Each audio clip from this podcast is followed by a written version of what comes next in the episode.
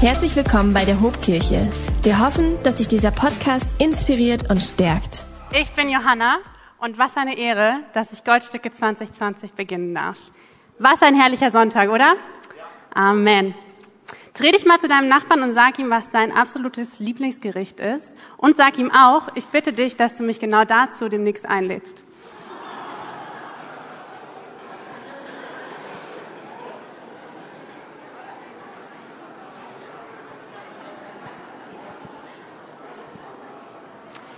Ich selbst bin ein kleiner Seafood-Fan und letztens war ich auf einer Hochzeit und mir saß ein junger Mann gegenüber. Grüße gehen raus an meinen Kumpel Philipp, der einen Krebs hat versucht zu essen und absolut gestruggelt hat. Am Ende war Krebssaft auf seinem ganzen Hemd. Es war einfach nur eklig. Ich frage dich jetzt, hast du schon mal einen Hummer gegessen? Und wenn ja, hast du mit dem Panzer des Hummers kämpfen müssen, um an das weiche Fleisch zu kommen? Wahrscheinlich ja. Wusstet ihr, dass Hummer, um wachsen zu können, sich 30 Minuten von ihrem Panzer entfernen müssen, den kleineren Panzer abgeben, sich schälen, einen neuen größeren Wachser Panz, äh, wachsen lassen, um dann da reinzukommen. 30 Minuten ist also der eigentlich so gut geschützte Hummer absolut schutzlos gegenüber seinen natürlichen Feinden. Das nenne ich Furchtlosigkeit und um Furchtlosigkeit soll es heute gehen. Wenn wir in die Bibel schauen, dann sehen wir viele furchtlose Menschen. Da ist Mose, der sich nicht zurückhalten lässt, von seiner Furcht vor Menschen zu reden. Da ist Abraham, der sich nicht zurückhalten lässt vor der Furcht seines hohen Alters. Oder Jeremia, der sich nicht zurückhalten lässt vor der Furcht, dass er zu jung ist. Und da ist eine Gruppe, und auf die wollen wir heute genauer gucken, da sind die Jünger. Die Jünger werden berufen in der Bibel und wir erfahren nicht viel darüber. Es sind meistens nur wenige Verse. Und eine Berufungsgeschichte schauen wir uns an in Matthäus 9, Vers 9. Ihr dürft gerne sitzen bleiben. Ich lese den Text. Und als Jesus von dort wegging, sah er einen Menschen am Zoll sitzen. Der hieß Matthäus. Und er sprach zu ihm, folge mir. Und er stand auf und folgte ihm. That's it. Mehr erfahren wir nicht. Von dort heißt, Jesus kommt gerade von einer Heilung am See Genezareth. Wir befinden uns in der kleinen Hafenstadt Kapernaum am See ungefähr im Jahr 30. Und um die Situation, die jetzt passiert, zu verstehen, lass uns da mal gedanklich hinreisen. Das Jahr 30 in Israel. Israel ist besetzt durch die Römer. Die Römer haben Besetzungsmacht, was bedeutet, sie haben absolute politische Macht und unter anderem heißt es, sie haben das Recht, indirekte Steuern einzutreiben. Das machen die Römer, indem sie Zölle nehmen. Zölle an Grenzständen, Zölle an Märkten. Das heißt, jeder Israelit, der irgendwie mit Geld zu tun hat, und wir wissen alle, mit Geld hat man immer zu tun, jeder, der irgendwie am Markt ist oder rausreisen möchte aus der Stadt, der wird konfrontiert mit diesen Zöllen, der muss Zölle zahlen. Diese Zölle aber, weil die Römer ja nicht dumm sind, treiben sie nicht selbst ein, nein, sie setzen Zollpächter ein. Und diese Zollpächter waren meistens Leute aus dem eigenen Land. Das heißt, Israeliten brachten das Geld von ihren Landsleuten ein. Nicht unbedingt die coolste Stellung. Außerdem wissen wir aus der Geschichte von Zachäus in Lukas 19, dass meistens die Zöllner neben dem, was sie sowieso einbringen mussten, noch einen Prozentsatz draufsetzten, der dann in ihre eigene Tasche fließt. Wenn man schon keine Freunde hat, dann zumindest doch Geld. Wir wissen von den Zöllnern, dass sie meistens an den Stadtrenten wohnten, da wo sie nicht unbedingt mit der Bevölkerung konfrontiert waren, da wo sie gut geschützt waren. Und um in die Stadt zu kommen, wurden sie in Karren transportiert, mit so einer Decke über ihrem Kopf, sodass sie keiner sah. Kennst du das? Du stehst in der Bahn und denkst, oh, da kommt der Kollege, der steigt gerade ein, mit dem will ich nicht unbedingt reden. Du machst die Ohrstöpsel rein, du starrst raus und denkst, wow, ist diese Welt spannend. Bitte, bitte, bitte erkenn mich nicht. Ich will einfach ungestört zur Arbeit. Das Problem hatten die Zöllner nicht. Das Problem der Zöllner war, der Weg zur Arbeit war höchst gefährlich. Sie hätten überfallen werden können. Das heißt, neben dieser Gefahr auf dem Weg dahin war natürlich die Gefahr auch noch am Zollhaus. Neben dem Zollhaus, in dem so ein Zöllner mitten am Markt saß, war meistens ein römischer Soldat, der auf ihn aufpasste. Also jeder Zöllner hatte einen Leibwachen. Zöllner sein war also nicht nur ein Job, der in die soziale Isolation führte. Die eigenen Landsleute mochten einen nicht und für die Römer war man nur ein Handlanger. Nein, es war auch ein überaus unsicherer Job. Und jetzt zu unser, zurück zu unseren Versen. Ich hoffe, ich habe euch mit dem, was ich gerade gesagt habe, die Situation ein bisschen genauer erklären können. Wenn Jesus zu ihm sagt, folge mir nach, und Matthäus aufsteht und geht, geht damit eine riesige Entscheidung einher. Er entscheidet sich dafür, alle Sicherheit hinter sich zu lassen. Könntest du das? Du träumst davon, das Evangelium zu verkünden. Du hast von diesem Mann gehört, der umherreist und der hat total das coole Projekt und Menschen verlieben sich in Jesus durch die Arbeit, die er macht. Und er kommt zu dir und sagt, und für dich habe ich einen Job. Komm mit, wir treffen uns morgen in Stuttgart und dann kannst du genau das machen, wovon du immer geträumt hast. Wer von uns würde das tun? Wer würde seinen Job zu Hause hier lassen, seine Familie, seine Karriere, seinen Dienst? Wer würde diese Sicherheiten aufgeben?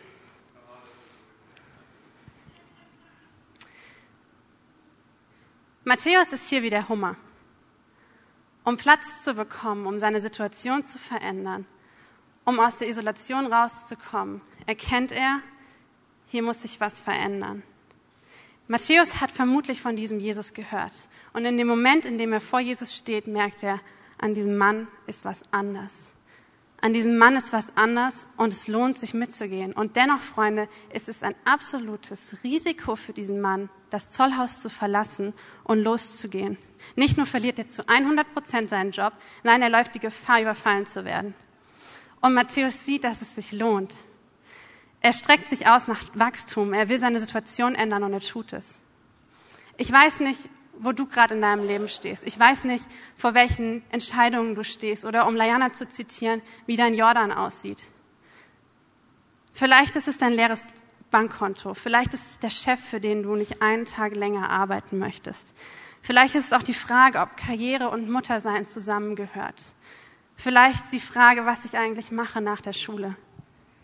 Ich will dich ermutigen, furchtlos zu sein. Nicht, weil das menschlich Sinn ergibt, sondern weil es der häufigste Auftrag der Bibel besagt. Fürchte dich nicht. Vielleicht ist es für dich an der Zeit, Schritte zu gehen. Vielleicht bist du großzügig, auch wenn das Bankkonto so nicht aussieht. Vielleicht entscheidest du dich mit den Stunden runterzugehen, um deiner Selbstständigkeit einen Schritt näher zu kommen. Vielleicht sagst du, ich versuche es. Mutter sein und arbeiten. Oder ja, ich melde mich an fürs College, weil ein Jahr mit Jesus nie vergeudet sein kann. Ich glaube, wir können von Matthäus eine wunderbare Sache lernen. Er schaut Jesus an und er erkennt, an diesem Jesus ist was anders. Er kann Dinge machen, von denen ich nie geträumt habe. Dieser Jesus ist Wegbegleiter, er ist Wunderwirker, er ist Versprechenhalter und er ist Retter. Und wir als Nachfolger Jesus, Jesu, wir wissen doch, dass Jesus die Ruhe im Seesturm ist, dem alle Naturgewalt gehorcht, dass da, wo er ist, die Liebe regiert und Angst keinen Platz hat und dass Gott eh schon alles weiß und umsichtig betrachtet hat. Klar ist unser Panzer, unser Zollhaus, unser Schutz. Aber um Wachstum zu erlangen auf natürlicher wie übernatürlicher Ebene, müssen wir manchmal, so wie der Hummer, unsere bekannte Comfortzone verlassen und müssen den Schritt im Vertrauen und Glauben ist im Griechischen genau das gleiche Wort, im Vertrauen, im Glauben dahin gehen, zu wachsen. Nicht allein, sondern immer in dem Bewusstsein, dass Jesus sagt, fürchte dich nicht. In unseren schwachen Momenten, in unseren angreifbaren Momenten, in den Momenten, in denen es Mut braucht, und das weiß jeder, der Kinder hat oder sich an seine eigene Kindheit erinnert, in diesen Momenten wachsen wir. So wie der Hummer in den 30 Minuten weich und formbar ist, sind wir formbar und Gott kann an uns wirken, wenn wir den Schritt zu ihm gehen. Warum? Weil wir uns unserer Abhängigkeit zu ihm in dem Moment so bewusst werden. In diesem Moment können wir aufs nächste Level kommen. Ich wünsche mir, dass wir als Gemeinde den Mut haben, diesem Ruf zu folgen. Fürchte dich nicht. Warum? Um ihm zu folgen. Sich nicht zu fürchten bedeutet ihm zu folgen. Nicht blindlings, nicht unüberlegt, sondern immer in diesen Momenten, wo du weißt, der Heilige Geist stupst mich gerade an. Vielen Dank.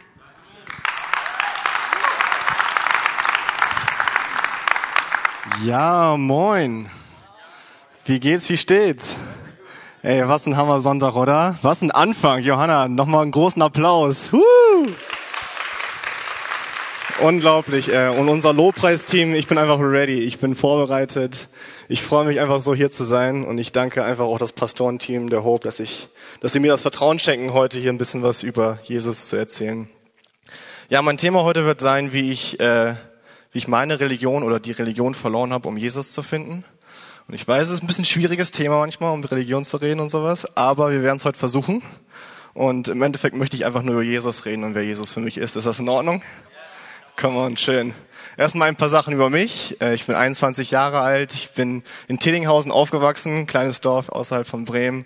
Ähm, durfte dann ein Jahr in die USA fahren, um da ein Auslandsjahr zu machen und dann später noch mal ein Jahr. Und in dieser, ja, in dieser, dem Hin- und Herfliegen habe ich dann in Deutschland wie auch in den USA irgendwann Jesus kennengelernt und da eine total krasse Gemeinde gefunden, äh, die mich genau, ja, für mich genau eine richtige, einen richtigen Weg gefunden hat, um mich Jesus vorzustellen. Oder genau. Und äh, ja, dann bin ich von einem Jahr dann wieder hergekommen und äh, brauchte eine Kirche und habe mich umgeguckt und ja, habe die Hof gefunden. Und hier werde ich einfach unterstützt in, in allen Aspekten. Ich bin sonst ein total kreativer Typ. Lieber Lobpreis hier, ich stehe mit auf der Bühne, Lajana hat es ja vorhin schon gesagt. Äh, liebe die Videografie, Fotografie und das kann ich hier alles irgendwie ausüben. Naja, lange Rede, kurzer Sinn. Im Endeffekt will ich eigentlich nur sagen, dass am wichtigsten, was mir, was ich euch sagen möchte, ist, dass ich eine Person habe, die mich bei all dem unterstützt. Äh, ich habe sie vor einem Jahr hier in der Hope kennengelernt. Und das ist meine Freundin Nastja direkt in der ersten Reihe. Come on, das sagt alles über ihren Charakter aus. und ich finde einfach, wir passen super zusammen. Wir haben eine Beziehung, die Gott ehrt. Ähm, und ich, das ist einfach alles, was ich mir in einer, in einer Person vorstellen kann. Es gibt aber ein einziges Ding. Und das ist, ihre Familie spricht am Esstisch Russisch. Und ich nicht. Wir sprechen Deutsch. und das führt zu einem offensichtlich sprachlichen Problem ab und zu. Ne? Beim gemeinsamen Abendessen, wenn es dann auch wirklich so traditionell russisch wird, so mit, mit Plov, ich weiß nicht, für die Russen unter euch, vielleicht wisst ihr, was das ist. Ja, come on. Naja, auf jeden Fall werden dann die Gespräche auch manchmal ein bisschen lauter und äh, sehr, mit sehr viel so Handbewegung und so. Und dann geht, fällt manchmal mein Name ab und zu und dann wird auf mich gezeigt und dann ich so, Nastja, bitte übersetzen und ich verstehe es nicht. Und naja, aber das, das Bild, was ich hier versuche zu malen, ist, äh, ist das bei Christen nicht manchmal auch so? Wir, wir haben manchmal so unsere eigene Sprache irgendwie, unsere, unsere eigene Verhaltensweise, dass wir uns manchmal so geben, ja, irgendwie müssen Außenseiter erstmal die Regeln kennenlernen, bevor sie in dem inneren Kreis dazugehören können. Sie müssen erstmal so dieses Rezept wissen, wie man sich verhält, wie man sich anzieht. Und was ich da, was ich daran blöd finde, ist, das sind so menschengemachte Regeln irgendwie. Und am Anfang war der Glaube das für mich, es war eben nur Religion und der Name Jesus war Religion und, aber er ist so viel mehr als nur das. Er, er ist, äh, er ist Liebe und darauf will ich ein bisschen eingehen.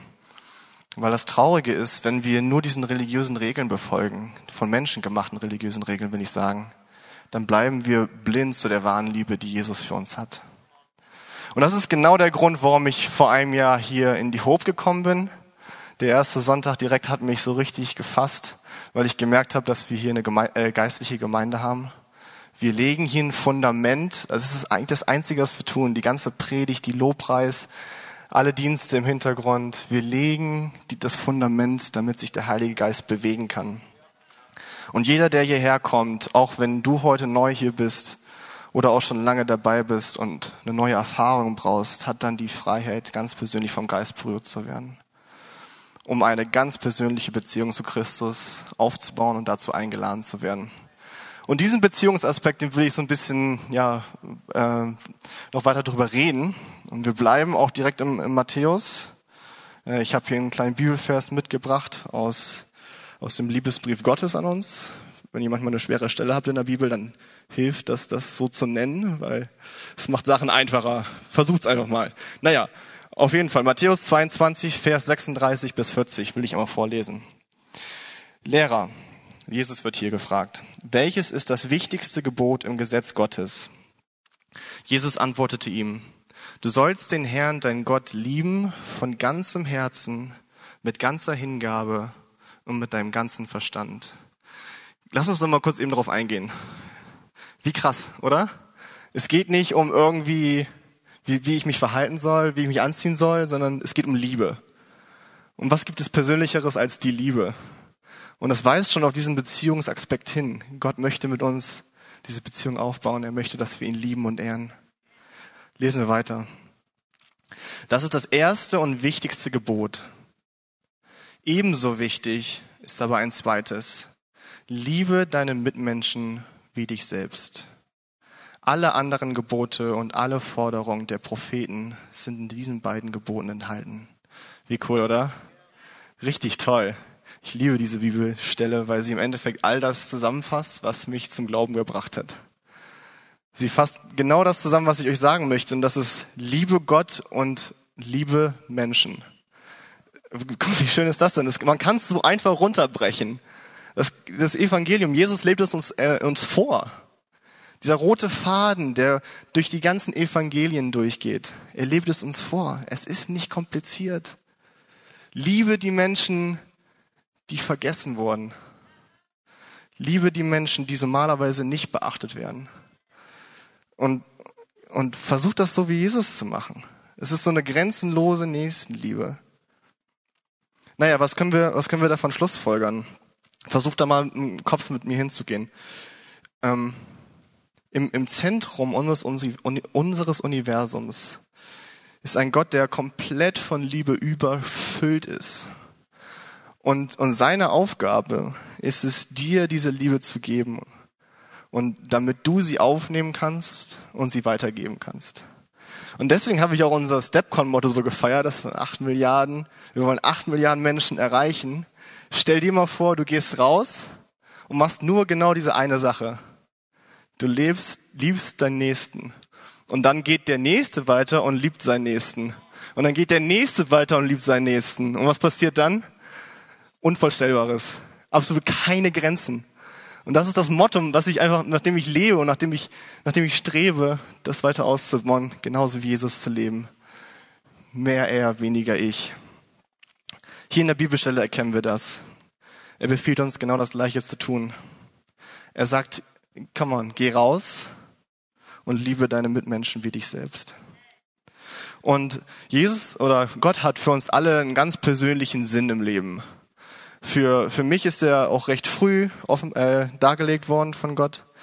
Aber ich, ich kann mir auch vorstellen, dass es Leute unter euch gibt, die es eben nicht so haben, wo der Sinn nicht direkt parat ist oder ihr immer noch dafür betet. Aber was ist, wenn wir in der Zwischenzeit einfach mit dem Sinn durch, durchs Leben gehen? Wenn wir Jesus, unseren Vater im Himmel, ehren, indem wir dem Nächsten Liebe zeigen. Und ich glaube, das ist der beste Weg, um irgendwie deinen persönlichen Sinn im Leben zu finden, wenn du erstmal anfängst, andere Menschen zu unterstützen und anderen Menschen zeigst, was wahre Liebe ist. Wie cool, wie cool. Hey, ich, ich bin, ich bin kein Fan von Religion. Ich bin ein Fan von Jesus. Also, was ich euch mitgeben möchte, ist, um auf diesen Sprachaspekt zurückzukommen. Lass uns doch versuchen, eine Sprache zu sprechen. Und diese Sprache ist Liebe. Egal. Egal, was deine Umstände sind. Egal, wen du triffst. Egal, was deine Situation ist. Die Sprache ist immer Liebe. Und das, das finde ich einfach, das finde ich einfach so schön. Come on. und und äh, was ich noch ausführen möchte ist, wenn, wenn wir diese Liebe weitergeben, dann kommt diese Beziehung zu Jesus. Und, und das soll intim werden, das soll persönlich werden. Weil so eine Beziehung, denk mal an eine Beziehung mit, mit deinen Eltern oder mit deinen Geschwistern, da geht's auch nicht immer gut. So ist es nicht immer alles glücklich und happy. Man ist manchmal frustriert, man ist manchmal böse, aber man ist auch happy. Man ist auch richtig gut drauf. Und genauso soll das mit Jesus auch sein. Weil du kannst keine Frustration zu irgendwas zeigen, was es nicht wirklich gibt. Und deswegen lass es persönlich werden, lass es einfach, ja, lass es zulassen, dass, dass er in dein Leben kommt und dich von innen aus neu füllt. Genau. Entdecke das Leben hier neu mit demjenigen, der es dir gegeben hat. Vielen Dank. Ich bin Mari und ich darf heute äh, was aus meinem Herzen erzählen. Und es ist eine unglaubliche Ehre. Danke Andi und danke Michi für diese Chance. Ich möchte heute über einen Satz reden, den wir als Christen sehr oft sagen, glaube ich. Ähm, der meiner Meinung nach sehr wichtig ist und sehr richtig, aber ich glaube, dass er manchmal zu einer kleinen Floskel geworden ist. Und zwar ist das der schöne Satz, Jesus oder Gott liebt dich. Als ich darüber nachgedacht habe, was Gottes Liebe eigentlich bedeutet, musste ich an, eine, an einen Moment aus meinem Leben denken und das möchte ich mal ganz kurz erzählen. Ich selber habe keine Kinder. Ähm, das hat auch noch Zeit. Aber ich habe eine Nichte, die mal nebenbei bemerkt der süßeste, witzigste kleine Mensch ist, den es auf dieser Welt gibt. Ähm, und ich weiß noch ganz genau, der Moment, als wir erfahren haben, dass meine Schwester schwanger ist, was mal nebenbei bemerkt ein Wunder für sich ist. Ähm, dann diese neun Monate, über die Zeit, wo wir, darauf, wo wir darauf gewartet haben, dass sie endlich da ist. Und dann dieser Moment, als sie endlich da war. Und ich durfte als eine der ersten aus unserer Familie ähm, zu meiner Schwester und zu meiner Nichte dann in den Raum rein und sie sehen. Und ich weiß noch bis heute, wie mein Herz physisch wehgetan hat, weil ich einfach so überwältigt war von den Gefühlen und von dieser Liebe, die ich für dieses kleine Wesen verspürt habe. Das war so krass, das habe ich noch nie überhaupt verspürt. Und Entschuldigung an dich, Schatz, aber ich liebe dich auch, aber das war einfach was anderes. Das war ein ganz besonderer Moment. Dieses kleine Wesen war einfach da und da war so viel Liebe in meinem Herzen, dass ich gedacht habe, wenn diesem Menschen irgendetwas passiert, das würde ich nicht aushalten. Das wäre zu viel. Ich würde alles für diesen kleinen Menschen geben. Und es gibt nichts auf dieser Welt, was Elsie, so heißt meine Nichte, je machen könnte, wonach ich sie dann weniger lieben könnte. Sie könnte nichts tun, sie könnte mich so viel verletzen, wie sie wollte. Ich würde niemals sagen, hey, jetzt liebe ich dich weniger. Weil jeden Tag, den sie da ist und den ich sie sehen darf und den ich mit ihr verbringen darf, wächst diese Liebe für diesen kleinen Menschen. Und ich hoffe, ich glaube, ihr weißt, ihr wisst, worauf ich hinaus möchte, weil genau so ist das mit Gott. Ich habe uns eine Bibelstelle mitgebracht, die, ähm, wie ich finde, das einfach sehr gut verdeutlicht. Dieses Nichts kann uns von seiner Liebe trennen. Und das steht in Römer 8, Vers 38 und 39. Denn ich bin ganz sicher, weder Tod noch Leben, weder Engel noch Dämonen, weder Gegenwärtiges noch Zukünftiges, noch irgendwelche Gewalten, weder Hohes noch Tiefes oder sonst irgendetwas auf der Welt können uns von der Liebe Gottes trennen, die er uns in Jesus Christus, unserem Herrn, und jetzt kommt das ganz Wichtige an diesem Vers, schenkt. Da steht nicht, Nichts kann uns von der Liebe Gottes trennen, die wir uns durch gute Taten verdient haben. Da steht nicht, nichts könnte uns von der Liebe trennen, ähm, ja, die wir uns erarbeitet haben. Da steht, die Gott uns schenkt. Du kannst dir deine Liebe, du kannst dir die Liebe Gottes nicht verdienen. Er schenkt sie dir. Und bitte versteht mich nicht falsch, das ist kein Freifahrtschein, um in deinem Leben immer nur schlechte Dinge zu tun. Das ist kein Freifahrtschein, um jeden Tag einfach zu sündigen, weil du dir denkst, naja gut, Gott liebt mich ja eh, die Sache ist ja geritzt. Das ist für mich persönlich eher ein Ansporn, da, da jeden Tag neu daran zu arbeiten, dass ich diese Liebe, die mir geschenkt wurde, ehre mit damit, wie ich lebe, damit, wie ich andere Menschen liebe. Das ist ein Ansporn für uns, noch besser zu sein, weil du es geschenkt bekommen hast. Und ich finde es so krass, diese Worte, nichts, nicht irgendetwas auf der Welt kann dich von, von seiner Liebe trennen, von Gottes Liebe. Gott, der alles geschaffen hat, alles, was schön ist auf dieser Welt, kommt von ihm. Jeder einzelne von euch ist von ihm geschaffen und von ihm perfekt gemacht. Ganz egal, was Leute über dich sagen, ganz egal, was du selber über dich denkst und aussprichst, in Gottes Augen ist jeder einzelne von uns perfekt. Und du bist geliebt. Ich weiß nicht viel, weil ich bin immer noch jung und ich lerne, aber ich weiß eine Sache. Und das ist, dass Gottes Liebe real ist, weil ich sie in meinem eigenen Leben erfahren habe und jeden Tag aufs Neue immer wieder erfahre.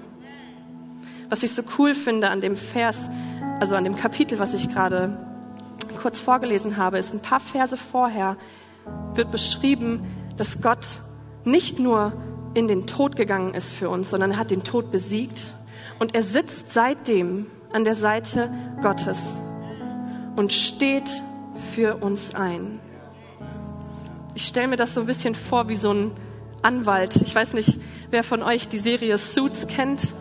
Ähm, es ist eine absolute Lieblingsserie von mir. Ich habe sie komplett durchgeguckt mittlerweile ähm, und gucke sie gerade das zweite Mal, ähm, weil ich sie einfach so genial finde. Und das, ähm, in dieser Serie ist es so, die zwei Anwälte, die, sage ich jetzt mal so, die Hauptcharaktere sind, die stehen für ihre Mandanten ein. Die gehen in eine Verhandlung mit dem Gewissen, dass sie gewinnen, weil sie alles dafür tun werden. Und genau so können wir Christen als die Mandanten von Gott mit der Gewissheit in jede Verhandlung gehen, die wir haben in unserem Leben, dass wir gewinnen werden. Weil egal was passiert und egal was du tust und egal was du getan hast, Jesus wird immer dastehen und sagen, nicht schuldig, weil ich nehme deine Schuld auf mich. Es ist mir egal, was du getan hast, aber ich liebe dich so sehr, dass ich deine Schuld nehme, sie von dir wegnehme und auf mich drauf tue.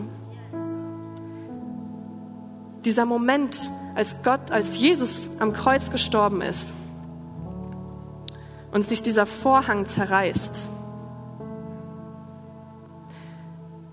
Ich habe da mal ein bisschen länger drüber nachgedacht und habe so gedacht, okay, Jesus ist ja Gott, Gott ist Jesus. Gott hat sich von sich selbst getrennt. Gott hat seine Herrlichkeit aufgegeben. Für uns Menschen, für jeden Einzelnen, für Menschen, die ihn angespuckt haben, für Menschen, die nichts von ihm wissen wollten. Ich weiß, wir kennen diese Geschichte alle, aber ich möchte, dass du dir bewusst wirst, was das für eine krasse Liebe sein muss. Ich weiß nicht, kannst du dir vorstellen, dein eigenes Kind in den Tod zu schicken, damit irgendjemand anderes, der dich gerade bespuckt hat, weiterleben kann? Ich könnte das nicht. Aber es gibt einen Gott, der kann das und er hat das getan und er würde es immer wieder tun. Und wenn es nur eine einzige Person wäre, die gerettet werden müsste. Weil das ist der Gott, an den wir glauben. Das ist der Gott, für den wir jeden Sonntag für Sonntag in den Gottesdienst kommen, für den wir Menschen lieben. Ich weiß nicht, ob du das heute Morgen hören musst. Aber falls heute eine Person hier ist, die vielleicht gemobbt wird in der Schule, weil sie Christ ist, oder die auf der Arbeit Schwierigkeiten hat, ich will dir eine Sache sagen. Gott liebt dich. Und wenn Gott für uns ist, hey, come on, wer kann gegen uns sein? Wer will dann noch irgendetwas sagen? Und bevor wir jetzt in den Lobpreis starten, ähm, möchte ich euch einladen, mit mir aufzustehen und eure Augen zu schließen.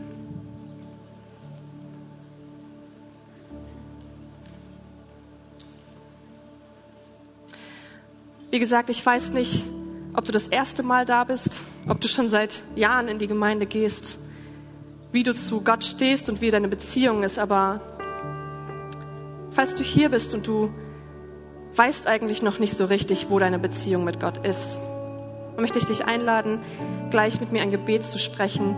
Wir werden es alle mitsprechen, damit sich hier niemand alleine gelassen fühlt. Jesus, ich danke dir, dass du mich liebst. Ich danke dir, dass ich dein Kind sein darf. Ich danke dir, dass du mich berufen hast in ein Leben voller Zuversicht und Hoffnung. Von heute an möchte ich mich jeden Tag dazu entscheiden, dir nachzufolgen und die Liebe, die du mir geschenkt hast, an alle Menschen weiterzugeben. Amen. Dankeschön. Wenn dich dieser Podcast gesegnet hat, würden wir gern deine Geschichte hören. Schreib uns doch unter hallo@ho.de oder noch besser, schau einfach mal persönlich bei uns vorbei. Wir freuen uns auf dich.